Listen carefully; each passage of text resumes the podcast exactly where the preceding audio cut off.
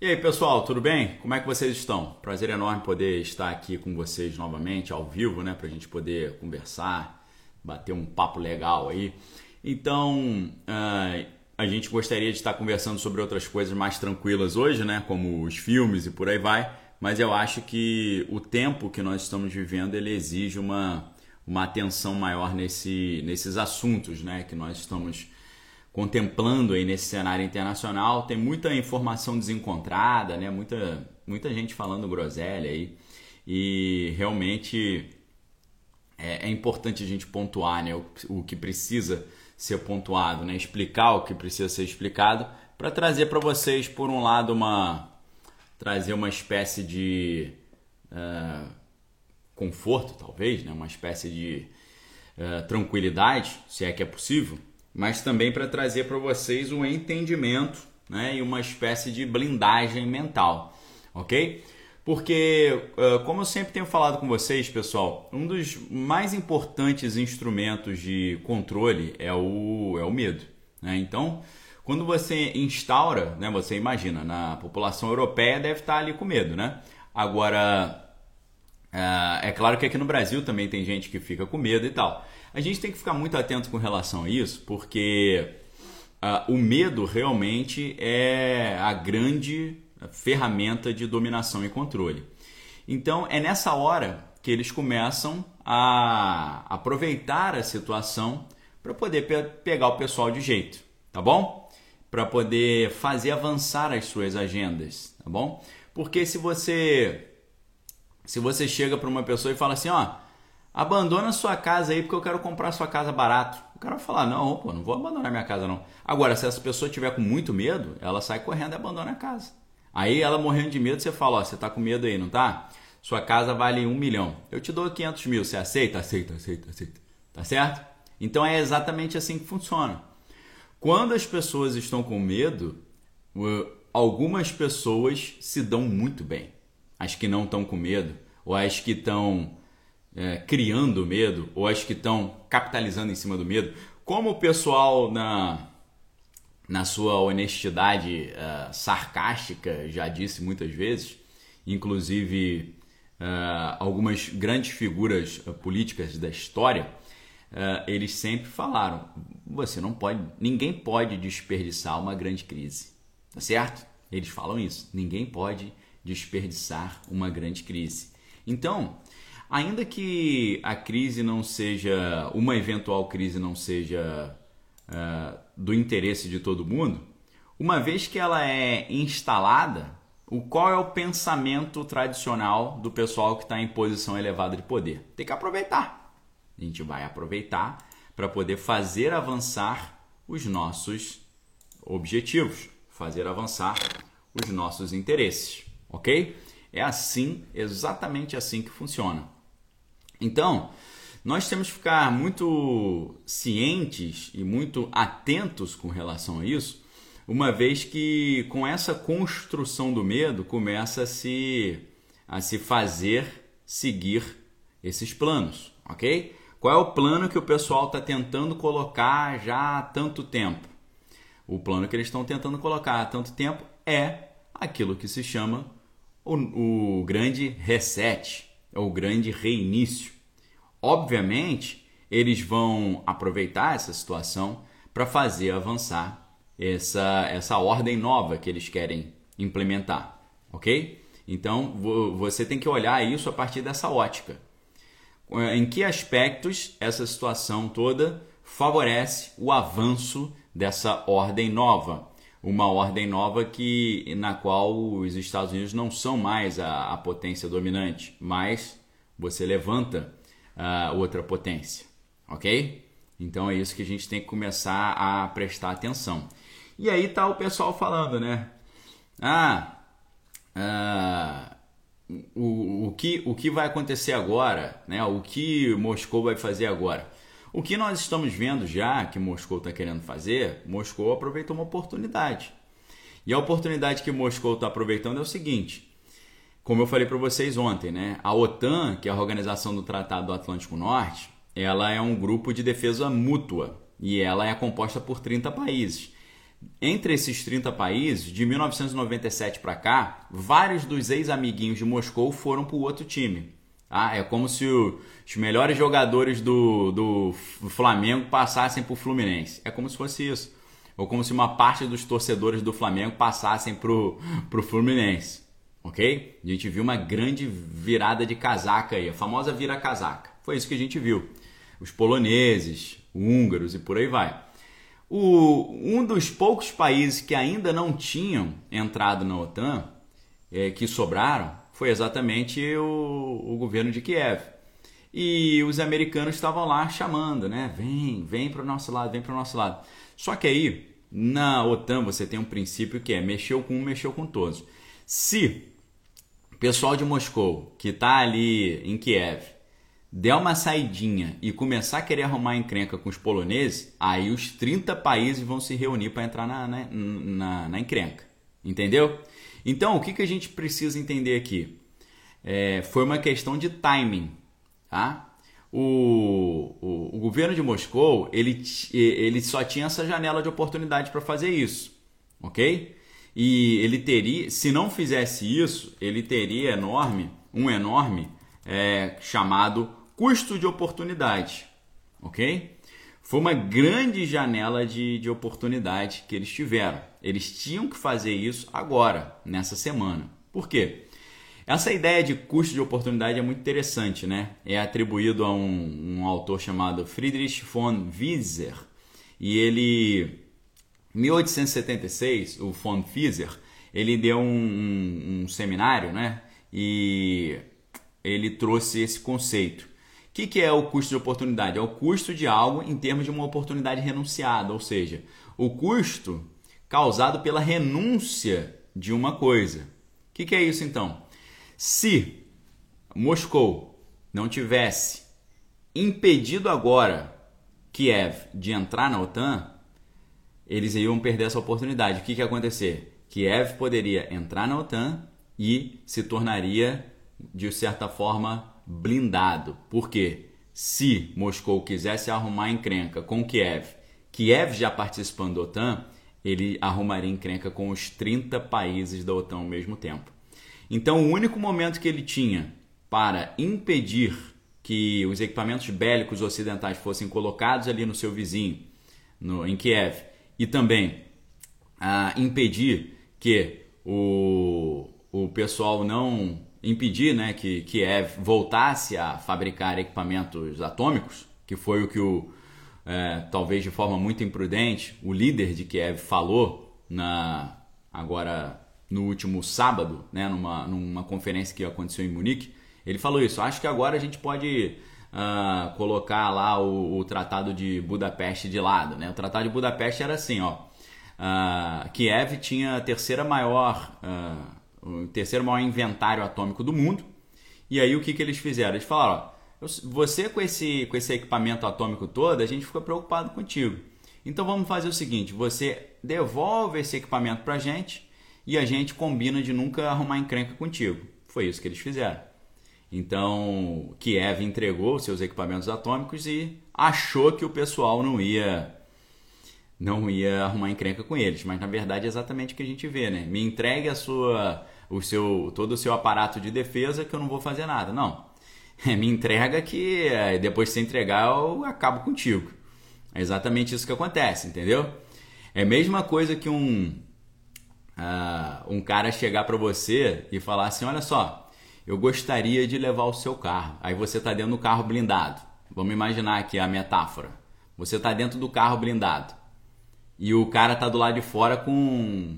Não, só com uma, sei lá, uma colher, falando: sai daí, eu quero levar seu carro. Aí o cara fala assim: não, vamos fazer o seguinte. Se você sair e vier conversar comigo, eu desisto de levar seu carro. O cara, ah, ok, tudo bem. Aí o cara sai do carro, ele vai, empurra o cara e entra no carro.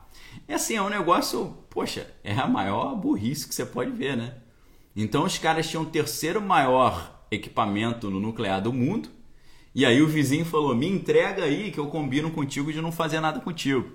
E aí o que, que aconteceu? Eles entregaram e os caras estão aí arrumando encrenca com eles, ok? E é, aí o que, que o, o, o líder de Kiev falou? Poxa, eu, nós entregamos o nosso equipamento e vocês falaram que não iam mexer com a gente. Se você está mexendo com a gente, a gente vai começar a desenvolver novamente esses equipamentos.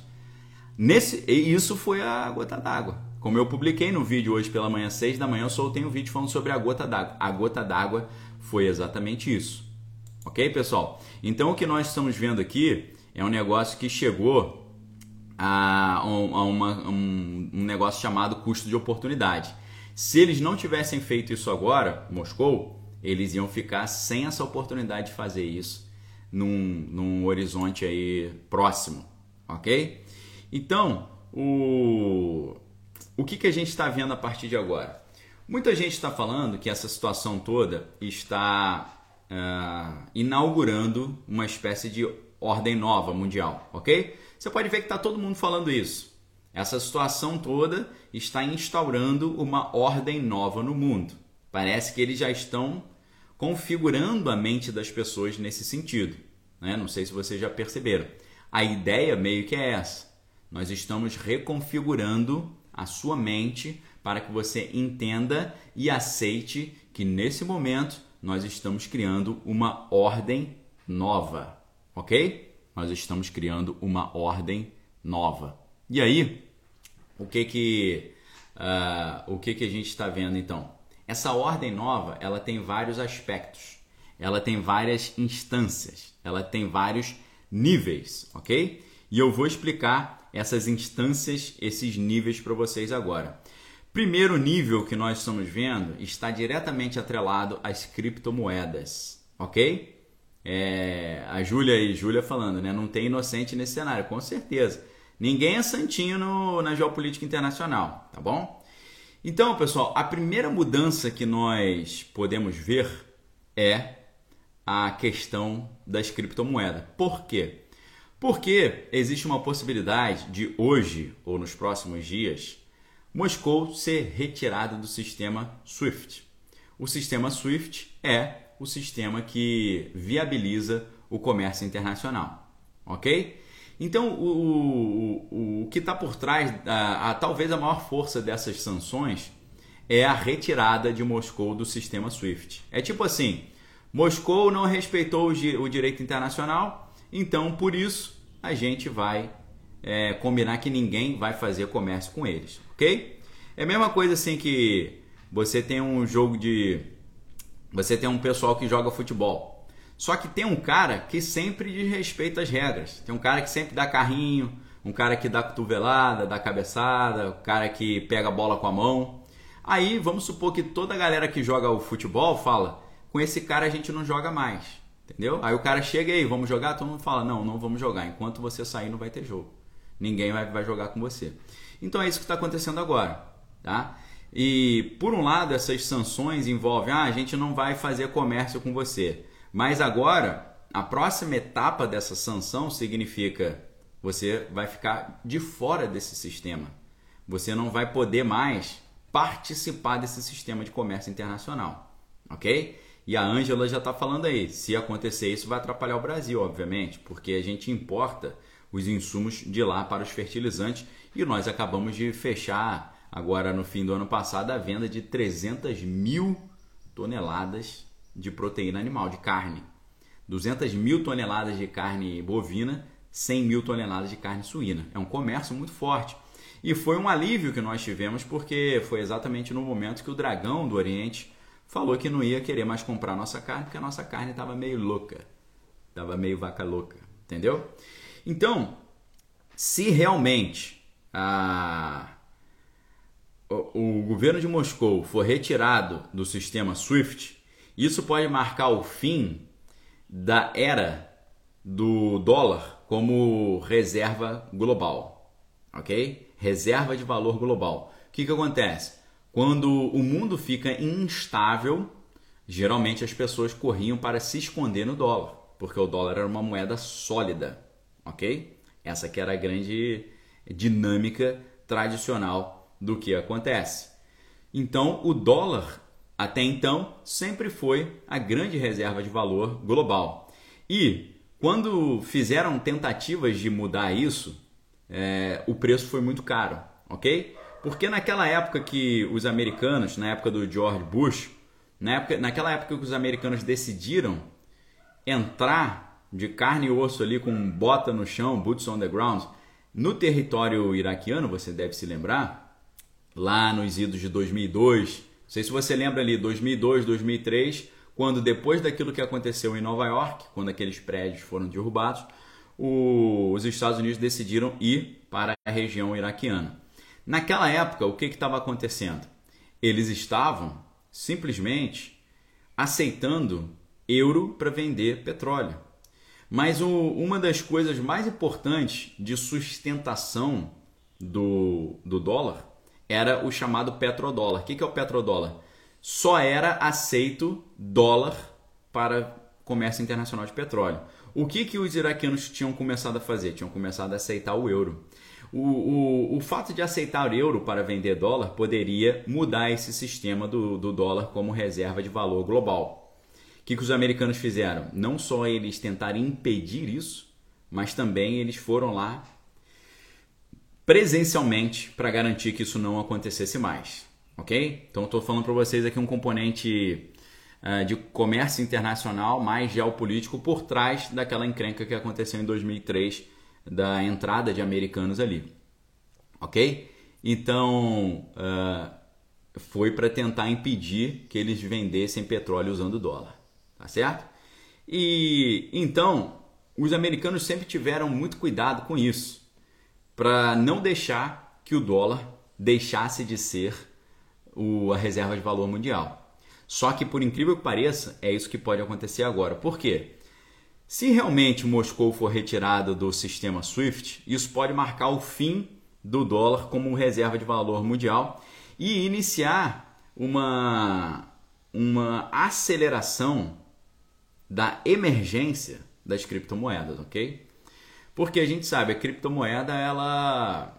Tudo que acontece no universo do, do blockchain, que é a tecnologia que se usa nas criptomoedas, tudo que acontece ali fica registrado mas você não consegue restringir esse tipo de negociação, é muito difícil, porque é uma tecnologia muito avançada, muito, muito avançada, ok? Então pode ser que é, uma parte dessa nova ordem que está sendo instaurada é a saída do dólar enquanto reserva global e o advento das criptomoedas como novo tipo de reserva global. Nós vimos um movimento desse tomando forma ontem. Por quê?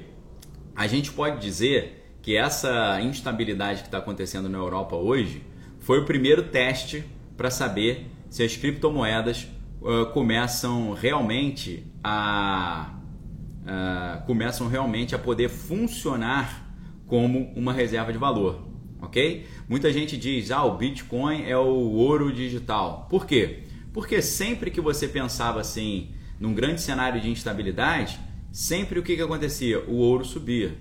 Por quê? Todo mundo corria para o ouro. Porque o ouro é uma, é uma matéria tangível, tá certo? Uma matéria tangível.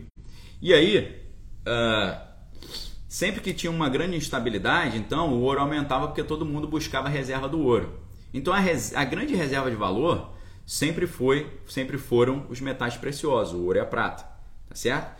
Vamos supor que você quer ter uma parte do seu investimento que não é um negócio para ganhar muito dinheiro é um negócio para é como se fosse hedge, né? Se der um problema, você compensa ali. É uma espécie de uh, seguro da, dos seus investimentos, ok? Seguro dos seus investimentos.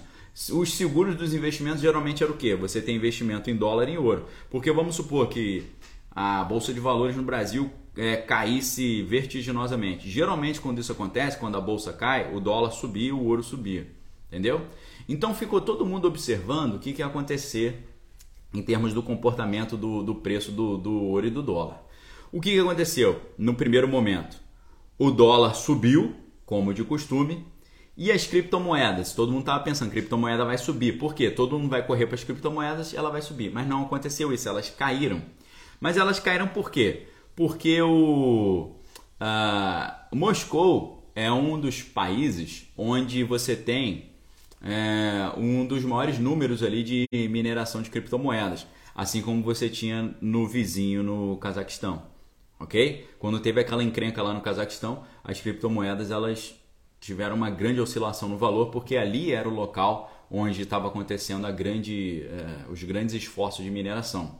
Antes era no Dragão do Oriente, só que o Dragão do, do Oriente proibiu isso, ok? O Dragão do Oriente é, tem uma, tinha um custo de energia muito barato. Então o pessoal que gostava de minerar Bitcoin estava lá no Dragão. Só que aí, pessoal, uh, o que, que eles fizeram? O Dragão proibiu esse tipo de mineração. Aí o pessoal foi pro foi pro Cazaquistão. Aí teve uma encrenca lá no Cazaquistão, o, oscilou muito o preço do, da criptomoeda. Agora o negócio é na Rússia, tá certo? Então, o que que eles observaram? O dólar, o, do, o ouro subiu e o Bitcoin caiu. Aí todo mundo viu? O Bitcoin não é uma boa reserva de valor. É bom a gente continuar no dólar. Só que aí durante o dia de ontem o negócio inverteu. O ouro estava subindo, o ouro caiu. E as criptomoedas estavam descendo, elas subiram. O gráfico ficou assim, o gráfico se inverteu. Então ontem, o que, que nós vimos? Nós vimos muitas pessoas, primeiro, fugindo das criptomoedas, aí o preço ficou baratinho. Quem foi esperto comprou bem barato ontem. Eu não comprei nada ontem, pode ficar tranquilo, não é o meu caso. E depois o negócio subiu. Então, o que está se vendo agora é o seguinte: eles estão percebendo que as criptomoedas estão ganhando status, estão ganhando força ok? O pessoal está pedindo para explicar o que é a mineração. A mineração é você procurar esses dados uh, que compõem o Bitcoin. O Bitcoin é composto por uma, uma coleção de dados muito complexos. Então a mineração ela fica caçando esse tipo de dado que compõe um Bitcoin, que é uma sequência numérica ali dentro de uma estrutura hipercomplexa, ok? Então isso que é minerar o Bitcoin, ficar caçando ali essas sequências de, de dados ali que compõem o Bitcoin. E só existem 21 milhões de Bitcoins no mundo. Então, quando eles acharem todos os 21 milhões, vai acabar, vai ficar por isso mesmo, ok? Ainda tem alguns para achar, mas o máximo são 21 milhões. Então, uh, o, o, o que nós estamos vendo em termos de mudança da ordem pode ser isso, ok? Isso pode ser a grande mudança da ordem. Agora, Pode ser que essa mudança de ordem é, ela seja, ela, ela caminhe para um outro lado e, e, e caminhe por um outro lado muito deletério, muito negativo para Moscou. Por quê? Alguns especialistas já começaram a perceber o seguinte: uh, esse, esse, esse conflito que está acontecendo agora lá na, lá na Europa, ele tem a chance de ser o conflito mais documentado da história da humanidade. Ok, pessoal? O conflito que está acontecendo lá na Europa agora, ele tem a chance de ser o conflito mais documentado de toda a história da humanidade. Por quê? Porque agora é uma realidade de smartphones, ok? A primeira, o primeiro grande uh, conflito que foi televisionado foi o grande conflito que aconteceu lá no Sudeste Asiático dos americanos contra os vietnamitas, ok? Década de 60 e 70. Então o que, que aconteceu? Isso pode, isso, eu estou falando para vocês. Qual é o título do vídeo aqui? É e agora? Para onde que vai essa encrenca? É o que eu estou falando para vocês, ok? Para onde que o negócio está indo? A gente pode ver o que? Uma saída do dólar como reserva de valor mundial e a entrada forte das moedas digitais, das criptomoedas. Ok? Primeira grande. Isso seria uma grande mudança. Tá? Pode ser é, um novo Bretton Woods, como aconteceu em 1971, e pode ser o, realmente a instauração de uma ordem nova. Tá? Primeira questão: saída do padrão dólar como reserva global. Segundo, o segundo está relacionado a, a maneira como esse conflito pode ser documentado, ok? Em tempo real. Em tempo real. Por quê?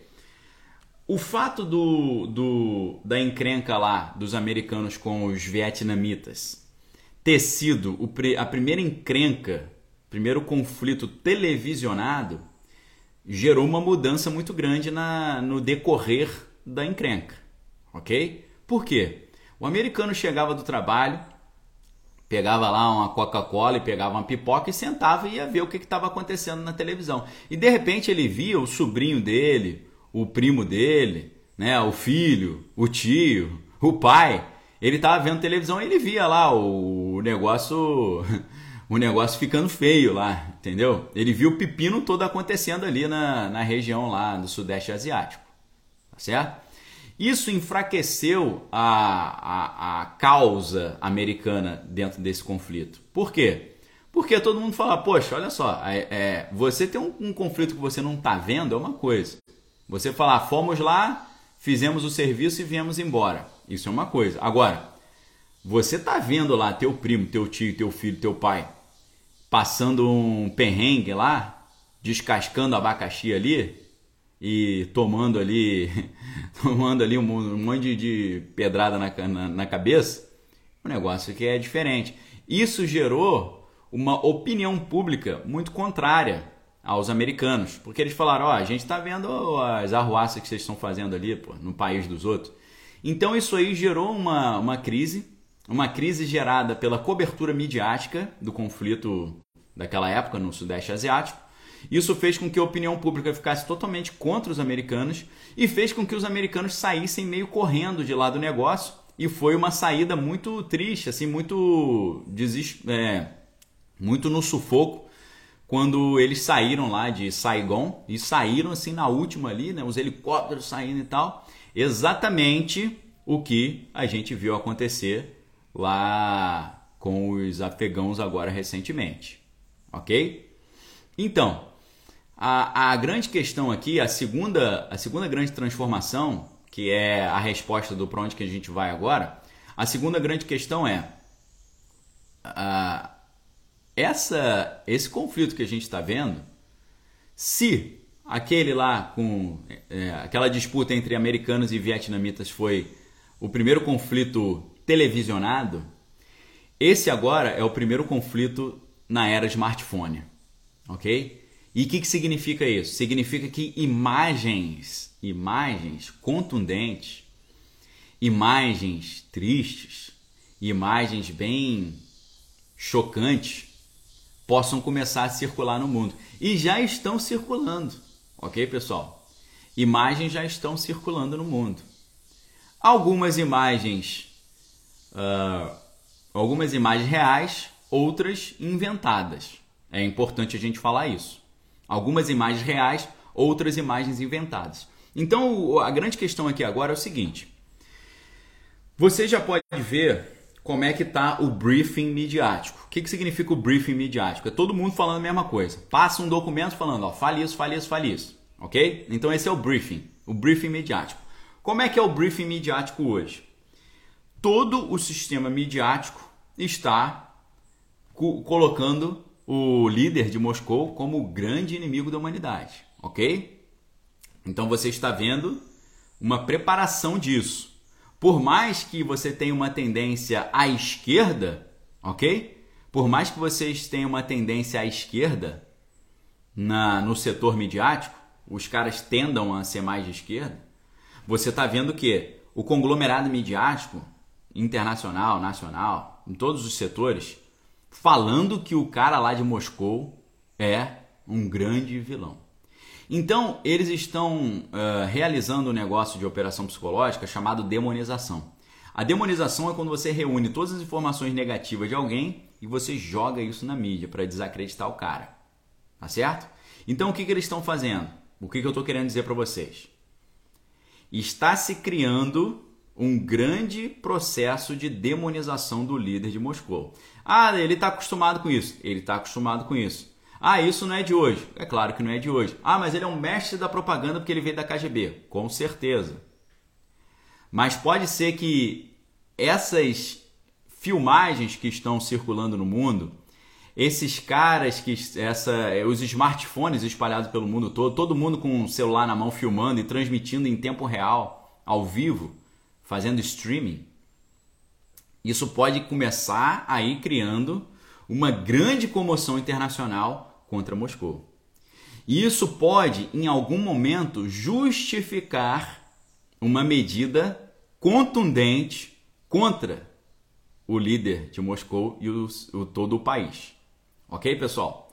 Então, o que nós estamos vendo agora ser construído é uma grande possibilidade de nós contemplarmos uma operação de bandeira falsa.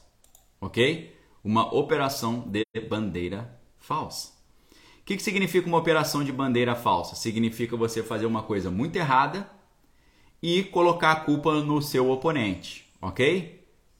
Vamos supor aqui, você quer. A gente está falando aqui de futebol. Você quer é, prejudicar a imagem de um time. Então o que, que um cara faz às vezes? Ele bota a camisa do time oponente e vai lá e faz alguma coisa errada. E alguém filma. E aí alguém filma e fala: lá, olha o que o cara daquele time fez. Olha como é que a torcida desse time é eles precisam ser coibidos, ok? Isso é bandeira falsa. É você usar a camisa do time falso. É você usar a roupa do uniforme falso. É você usar a bandeira que não é sua. Ok? Vamos supor que você pega um, um avião teu, mas você pinta nele a bandeira do teu inimigo. E você vai lá e faz alguma coisa muito errada, muito condenável. E aí você filma isso. E quando você filma isso, você joga na mídia. Quando você joga na mídia, você cria uma comoção internacional contrária a esse a essa figura, ok? Então, o que nós estamos uh, vendo agora? Nós estamos vendo a enorme possibilidade de que essa campanha de demonização e mais essa posição contrária seja uh, seja evoluída para uma operação de bandeira falsa ok? E se houver realmente essa operação de uh, bandeira falsa, isso vai colocar uma grande cobrança, cobrança, opinião pública, cobrança internacional para que o Ocidente faça alguma coisa contra Moscou, ok? Aí isso pode ter uma escalada muito preocupante, pode ter algo bem complicado, tá certo? Então, o que, que aconteceu? Lá na capital do país, que é Kiev, você tem uma praça chamada Praça da Independência, ok? É a praça central ali da cidade, né? É o principal local de reunião da cidade, é o local onde o local já teve vários nomes e tal. E uh, desde a, o movimento de independência do país, em 1990, a praça tem sido local tradicional ali para o povo demonstrar sua insatisfação ou seu apreço e tal. Então muita coisa acontece ali, né? As, as revoluções laranjas de 2004 aconteceram ali, ok? Então, uh, o que acontece? Essa praça lá em Kiev é uma praça muito bem monitorada por câmeras tá bom? Por câmeras. Só que o que, que aconteceu? Algumas informações estão uh, chegando dizendo que essa, essas câmeras estão sendo desligadas, ok? As câmeras estão saindo do ar, tá? Se você olhar agora, você tem ali câmeras que estão filmando ali a, a, a, a cidade e a praça, estão filmando. Então, o que, que a gente tem que ficar de olho? Essa câmera saiu do ar um tempo atrás. Parece que ela está ao vivo agora, eu estou vendo aqui no link, ok? E é interessante que você pode, você pode acompanhar em tempo real o que está acontecendo ali na principal praça de Kiev, que é a capital, ok? Então, ah, o que o pessoal está com receio que aconteça é que nessa praça eles façam alguma coisa assim, uma coisa de operação falsa, de bandeira falsa. E fazendo isso, eles justifiquem uma reação contrária ao governo de Moscou. E assim, eles criem uma eles criem uma grande comoção internacional. OK? Então, esse é um outro ponto que pode que pode desembocar desembocar numa grande numa grande transformação do cenário aí internacional, ok? O pessoal está pedindo para botar o link aí, deixa eu, deixa eu procurar o link aqui, eu boto para vocês aqui no, no YouTube, tá? Deixa eu ver aqui, confirmar se eles estão ao vivo mesmo. Sim, parece que parece que é ao vivo, né? 40 mil pessoas assistindo ao vivo. Vou colocar o link aqui para vocês no chat aqui do, do YouTube, ok? Tá no chat, tá, o link tá no chat aí, tá bom? Então, esse é um segundo aspecto.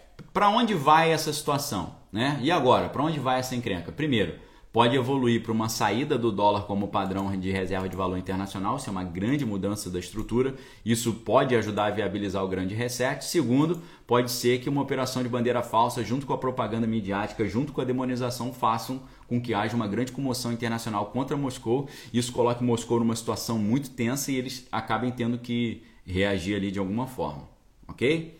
Agora, outros analistas estão dizendo o seguinte, que ah, eles vão começar a reagir belicamente contra o, contra o governo de Moscou, né? E a ideia é retirar o governante de Moscou do poder. Segundo alguns analistas, esse sempre foi o grande plano, ok? Irritar Moscou até o ponto que eles façam alguma coisa negativa e fazendo alguma coisa negativa se justifique uma reação incisiva contra eles, ok? Então, alguns dizem que esse sempre foi o plano para poder retirar o, o governo uh, de Moscou de cena, usando essa grande propaganda internacional. Isso, é claro, ia dar uma encrenca muito grande.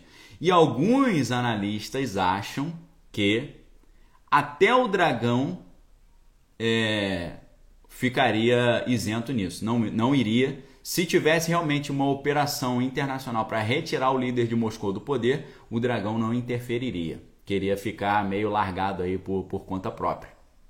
Ok? Então é, é uma outra hipótese, tá certo? É uma outra possibilidade. Tá bom? E o que está acontecendo também agora em termos dessa, uh, dessa uh, ordem, né? Dessa mudança de ordem. Desde o primeiro dia do governo, americano atual, o presidente é, proibiu a capacidade do estado do Texas de perfurar petróleo e gás. Ok? Quem é o dragão? O dragão é o governo de Pequim, tá bom? E aí o que aconteceu? Essa situação que está rolando na Europa, nós já falamos para vocês, pode aumentar muito o preço da energia, seja combustível, seja o gás natural. E o, o governador do Texas ele está dizendo: nós podemos perfurar o petróleo e o gás natural suficiente para manter os preços baixos aqui na América e também na Europa se o presidente americano sair do caminho. Então olha só, olha só que interessante isso, né? O presidente americano ele proibiu o fracking, que é o xisto betuminoso, a perfuração do, do petróleo. E isso faz com que o preço aumente, ok? Isso é o que? É aquela grande propaganda ambientalista. Aquela propaganda, precisamos proteger o ambiente. Mas eles falam isso para quê? Para frear a produção econômica e frear ali o avanço material, a, a riqueza, o crescimento. Então o próprio presidente americano proibiu a perfuração do, do petróleo e o governador do Texas está falando: se vocês quiserem e liberarem esse tipo de atividade para voltar, a gente pode controlar o preço. Mas é exatamente isso que eles querem fazer. Nós, eu já noticiei aqui para vocês que ao mesmo tempo que os americanos conseguiram proibir a, a, conseguiram proibir a chegada do gasoduto de Moscou para a Europa, que é o Nord Stream 2, ao mesmo tempo que eles cortaram esse fornecimento de, de gás do, de Moscou para a Europa, eles estão querendo aumentar em 20% sua produção de gás natural e se tornar o grande fornecedor de gás natural do mundo, os americanos. Ok? Então tem uma grande questão de controle energético aqui. Tá certo? Controle da energia. Tá bom? Então, assim, mais uma coisa que a gente está vendo no mundo: esse negócio de ah, não pode mais usar combustível fóssil, não pode mais usar petróleo. Isso é um grande sistema de controle. Ok? Nós estamos vendo como é que tudo está girando em torno disso agora. A grande, um dos grandes componentes de tudo que está acontecendo na Europa hoje é a questão de quem vai controlar o fornecimento de energia. E o próximo problema que a gente vai ver é quem vai controlar o fornecimento de comida, de alimentos. Tá bom? Então é isso que está por trás. É para esse caminho que pode o negócio migrar. Sabe o que, que é? Ninguém mais pode usar carvão. Ok. mas você tem um único país que tem essa produção aí de gás natural. Então eles que vão usar. Eles que vão comandar. Tá certo? Vamos supor aqui, pessoal, é é o seguinte, ó. Você você é um cara que está jogando num time de futebol, tá? E o seu time oponente tem um cara que é excelente, excelente, mas ele é canhoto, ele chuta com a perna esquerda. Aí vamos supor aqui, o fato de no seu inimigo ter um cara que chuta com a perna esquerda muito bem é um problema para você. Então o que, que você fala? Você fala assim: olha só, pessoal, agora só pode jogar futebol chutando com a direita, não pode mais chutar com a esquerda. Aí os caras falam, pô, mas isso não é justo. Não, é justo, todo mundo tem perna direita, chuta com a direita. Ou seja, essa mudança de regra, o que, que ela faz? Ela tira poder do oponente e ela fortalece o cara que fez essa decisão. É isso que está em jogo com esse negócio de não pode mais usar carvão, não pode mais perfurar o, xisto betuminoso, o petróleo Brent, não pode mais. Estão entendendo? É um grande jogo de poder. Então, outra mudança que nós estamos vendo definitiva agora é a mudança da matriz energética. E a mudança da, da matriz energética faz, sabe o que? Enfraquece as potências tradicionais e abre caminho para que novas potências cheguem ao poder. Quais novas potências? Moscou, Dragão do Oriente, ok? Esse pessoal que está jogando o jogo dessa forma. Então, mudança da matriz energética se consolidando. Tem a ver não só com o grande reset, mas também com o grande acordo verde. Tá bom? Então, pessoal, é, é o, isso é o resumo do que a gente tem de para onde vai. Para onde vai é isso podem tirar o padrão do dólar como reserva de valor internacional, isso vai dar uma encrenca muito grande. Podem fazer um grande sistema de demonização de Moscou para poder tirar o líder da jogada e arrumar encrenca com eles. Isso aí poderia gerar até um terceiro grande conflito global. E a terceira questão é a, mudança do, do, do, padrão da matriz energética, que enfraquece Estados Unidos, Inglaterra e França e coloca, abre margem para que novos proponentes a superpotências globais entrem em cena como é o Dragão do Oriente e o próprio Moscou aí que fornece o gás natural para toda a Europa. Ok, pessoal? Então, esse é, um, esse é um grande resumo de hoje. Eu vou preparar mais uma pancada de vídeos aí para vocês sobre vários assuntos. Vou fazer um vídeo sobre a questão lá do, da usina de Chernobyl, né? Para a gente entender o que está por trás ali, a preocupação e qual é o benefício dos caras estarem com tanques em volta daquela região tão sensível ali, ok?